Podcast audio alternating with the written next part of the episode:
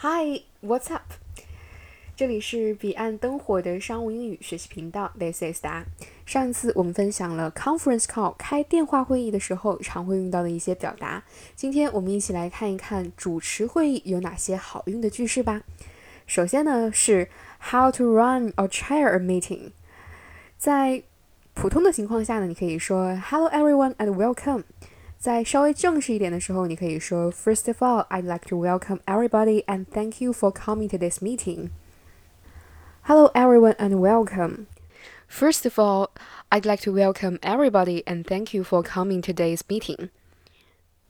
If there's special guests, 有一些特殊嘉宾的时候，你可以说 Before we get started, let me introduce. Let's go around the table and introduce ourselves. Before we get started, let me introduce. Let's go around the table and introduce ourselves. If anybody can't join the meeting, I'd like to apologize on behalf of. 我代表谁谁谁而道歉。He can't be with us today due to. Unfortunately, Jackson can't join us today. I'd like to apologize on behalf of. Jackson can't with us today because. Unfortunately, Jackson can't join us today. 4. The purpose or the overview of the meeting. The purpose of today's meeting is. The goal of today's meeting is. The first item on the agenda is. Then we will move on to the next item, which is. After that, we will look at. And finally, we will discuss. The purpose of today's meeting is. The goal of today's meeting is. The first item on the agenda is. Then we will move on to the next item, which is. After that, we will look at. And finally, we will discuss. Number 5. Seeking advices. What are your views on this? What are your thoughts on this? Can you give us your feedback? Would anyone else like to comment on this? Does anyone have anything else to add? What are your views on this? What are your thoughts on this? Can you give us your feedback? Would anyone else like to comment on this? Does anyone have anything else to add? 6. If you want to ask speakers some questions, you can say, could you please clarify the second part? What exactly do you mean by? Could you explain that in more detail? I'm not sure if I follow you.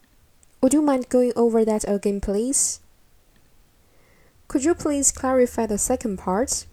What exactly do you mean by?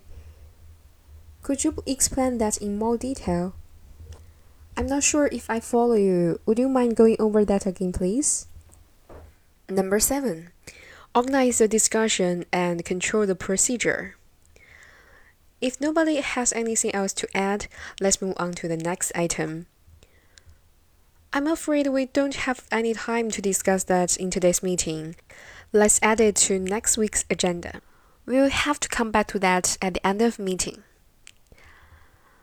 If nobody has anything else to add, let's move on to the next item. I'm afraid we don't have time to discuss that in today's meeting. Let's add it to next week's agenda. We'll have to come back to that at the end of meeting. Number 8. Can you keep up to date with the latest projects? Could you please follow up on Please get in touch with I will set up a meeting for tomorrow with Amy to get her thought on can you keep up to date with the latest projects? Could you please follow up with? Please get in touch with. I will set up a meeting for tomorrow with Amy to get her thoughts on. Number 9. Summarize the meeting. Let me briefly summarize what we will discuss today. Before we finish, let me summarize the main point. We've decided to we've agreed that.